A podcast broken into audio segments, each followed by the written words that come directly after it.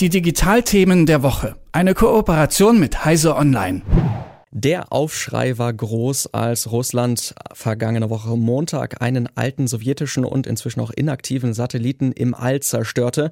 Das Problem dabei, die Trümmer des zerstörten Satelliten kreisen nun weiter um die Erde und werden auch zur Gefahr für funktionsfähige Satelliten und auch für Raketen, die von der Erde aus starten sollen. Doch damit ist die Geschichte noch nicht vorbei, denn wie die US-amerikanische Firma Leo Labs nun bestätigt, befinden sich deutlich weniger Trümmer im Orbit als direkt nach dem Versuch angenommen. Warum ist das eigentlich so und was bedeutet der russische Versuch? Darüber spreche ich mit Martin Holland von Heise Online. Guten Morgen. Guten Morgen. Erklär uns doch nochmal zu Beginn, warum gab es denn eigentlich so viel Kritik an dem Satellitenabschuss durch Russland?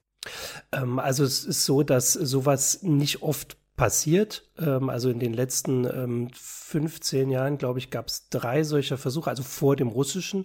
Ähm, und die haben aber teilweise sehr heftige Auswirkungen, weil wenn so ein Satellit zerstört wird, dann zerbricht er nicht einfach in sagen wir mal zwei oder zehn oder ähm, 50 Teile, sondern oft sind das Hunderte. Ähm, und ähm, die ähm, also die ähm, ändern ihre Position quasi, die schieben so auseinander oder gehen auseinander, muss man sich das vorstellen. Äh, und dann können die halt alles Mögliche treffen und die sind super schnell unterwegs. Also das sind mehrere 10.000 kmh, mit denen die um, die um die Erde rasen. Und äh, also große Trümmer können natürlich ähm, einfach Sachen kaputt machen, also einfach komplett zerstören. Und kleinere können aber ähm, auch Schäden anrichten. Also zum Beispiel, das große Beispiel ist natürlich die ISS, äh, wenn da ein kleines Loch reinkommt, also das wird dann einfach reingeschlagen, dann könnte natürlich da die, ähm, die Luft rausgehen ähm, und äh, einfach ein Leck geben.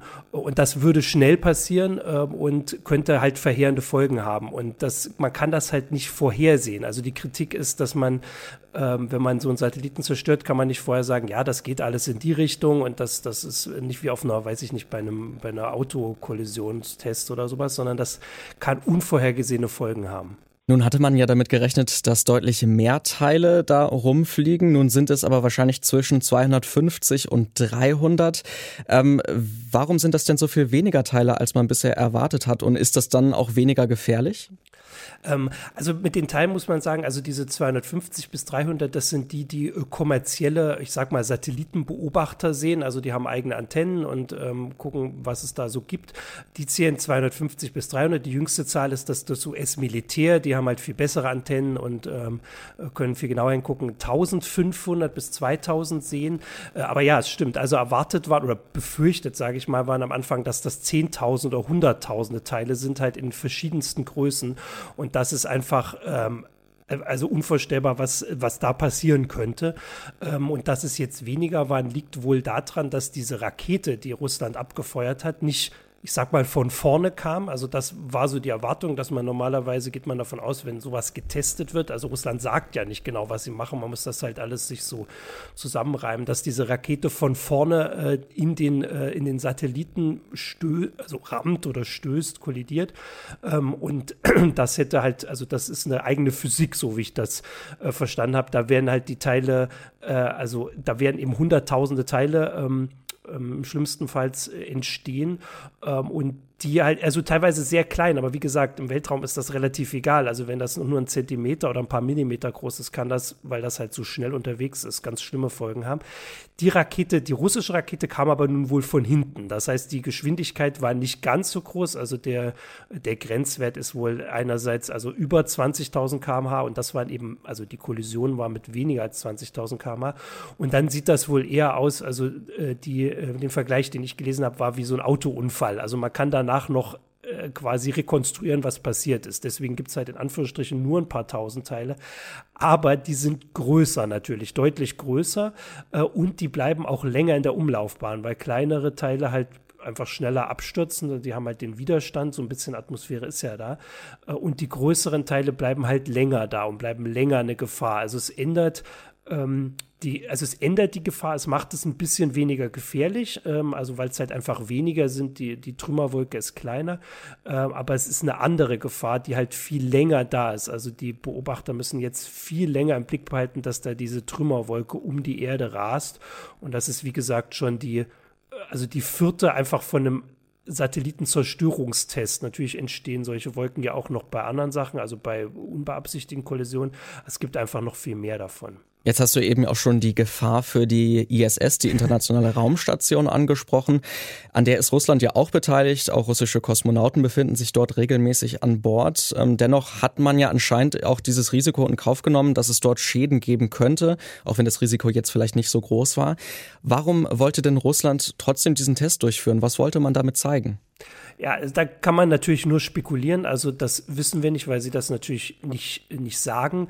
Äh, man muss auch sagen, dass natürlich in Russland das äh, so ist wie in anderen Ländern auch. Also dieser Test wurde vom Militär durchgeführt. Das ist ein militärischer Test, während die Beteiligung an der ISS zivil ist. Äh, und das ist natürlich schon ähm, auch getrennt, ähm, die wahrscheinlich auch nicht direkt was von wussten. Ähm, und natürlich muss man sagen, also die Tests, die es vorher gab, also es gab in den, im, im Kalten Krieg schon Tests, aber die waren nicht mit Raketen von der Erde, da wurde das anders probiert. Die, was jetzt probiert wird, ist, dass man halt Satelliten von der Erde aus abschießt. Und das hat, haben schon die USA einmal gemacht, äh, China und Indien äh, jeweils mit unterschiedlichen, ähm, also mit unterschiedlichen Auswirkungen oder mit unterschiedlich heftigen äh, Folgen. Und Russland will, also das soweit kann man sagen, natürlich zeigen, dass sie das auch können. Äh, und auch natürlich ähm, so ein bisschen eine Warnung geben, weil also das ist halt eine Waffe. Also man, man will dann zeigen, wenn es jetzt irgendwie einen Konfliktfall gibt, dann können wir einen Satelliten von euch abschießen. Das kann ja verschiedene Gründe haben. Ähm, und dass man das, und natürlich auch, dass sie das natürlich testen wollten. Das muss man auch sagen, dass sie gucken wollten, ob das alles klappt. Ähm, und aber die Kritik an sowas ist in den letzten Jahren immer größer geworden, ähm, vor allem von Nationen, die äh, sich also sowas nicht gemacht haben. Aber die USA muss man auch sagen, sind da auch sehr laut, haben auch Leute Kritik geübt, obwohl sie selbst das auch schon gemacht haben und jetzt so ein bisschen mitkriegen, dass das halt ein Problem ist. Das ist immer dieses Zweischneidige. Ähm, und ja, äh, aber diese Folgen, das wird halt deutlicher, dass das immer schlimmer wird, weil auch bei den letzten Tests gab es noch nicht Pläne für diese Satellitennetze wie, wie Starlink aus 10.000 Satelliten, die Internet überall hinbringen wollen. Das heißt, es wird einfach jetzt viel schneller, viel voller im Erdorbit und es wird viel deutlicher, wie gefährlich das ist, wenn solche Trümmerwolken um die Erde rasen. Äh, und deswegen wird das, wird das jetzt gefährlicher mit der Zeit, die Kritik wird lauter, aber Russland wollte das halt zeigen. Also tatsächlich eine ganze Reihe von Akteuren, die da aktiv sind bei diesen Versuchen oder auch bei diesen Abschüssen. USA, Indien, China sind alles ähm, Raumfahrnationen, die da inzwischen auch Aktien drin haben. Auch, wie du gerade ja schon gesagt hast, steigt die Menge an Weltraumschrott einfach an und das äh, birgt natürlich auch eine Gefahr. Gibt es denn ernsthafte Versuche, das Ganze in ähm, neue Bahnen zu bringen und vielleicht durch internationale Verträge oder durch andere Abmachungen da ein bisschen Ordnung in den Orbit zu bringen? Ähm, also da die ESA, die Europäische Weltraumagentur, ist da sehr, ähm, ich sag mal, aktiv und ähm, warnt sehr laut vor, vor den Gefahren. das war es. Es gab dieses Jahr auch eine Initiative von Wissenschaftlern, die gesagt haben, also man muss sich darum kümmern, dass diese Tests, also solche Abschüsse einfach verboten werden international, weil die überhaupt keinen Zweck haben, außer dass sie gefährlich sind und dass sie halt diese Trümmerwolken entstehen lassen. Ähm, solche Geschichten gibt es. Ähm, aber das, sowas dauert natürlich. Und äh, die Militärs, wissen wir ja, werden sich sowas wahrscheinlich nicht komplett verbieten lassen wollen, vor allem wenn die USA ja selbst eben auch drin sind. Also das heißt, die Gefahr wird auf absehbare Zeit wahrscheinlich einfach steigen, weil es einfach immer voller wird. Äh, und aber die Warnungen sind eben, dass es schon reichen könnte, schlimmstenfalls, dass ein so ein Trümmerstück einen anderen Satelliten trifft, ähm, weil dann so eine Kettenreaktion entstehen kann. Dann kann ja, entsteht wieder eine neue Trümmerwolke, die kann wiederum andere Satelliten treffen und dann könnte schlimmstenfalls innerhalb von kürzester Zeit eine komplette Bahn nennt man das, also die Höhe, also sagen wir mal in 400 Kilometern Höhe, alles leergeräumt werden. Und auf 400 Kilometern Höhe ist nun eben auch die ISS, also das wäre eben auch für, für Menschen gefährlich. Aber also diese Gefahr besteht und wird auf absehbare Zeit wahrscheinlich größer, weil man muss auch sagen, diese Satellitenkonstellationen von Starlink und so, die erhöhen ja auch die Gefahr. Also es sind einfach immer mehr Satelliten unterwegs und man kann auch nicht, wenn man Sachen sieht, ähm, immer Kollision vermeiden. Also mit Trümmern sowieso nicht, weil die kann keiner steuern. Es kann aber auch passieren, dass zwei Satelliten, die man schon nicht mehr steuern kann, miteinander kollidieren. Dann könnte man quasi nur zugucken.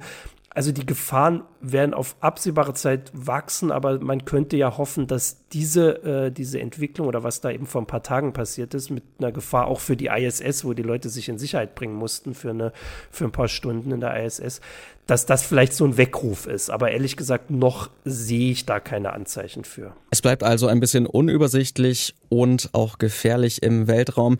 Über den Abschuss eines inaktiven Satelliten durch Russland und durch ähnliche Projekte von anderen Raumfahrnationen habe ich gesprochen mit Martin Holland von Heise Online. Vielen Dank für deine Zeit. Gerne. Die Digitalthemen der Woche. Eine Kooperation mit Heise Online.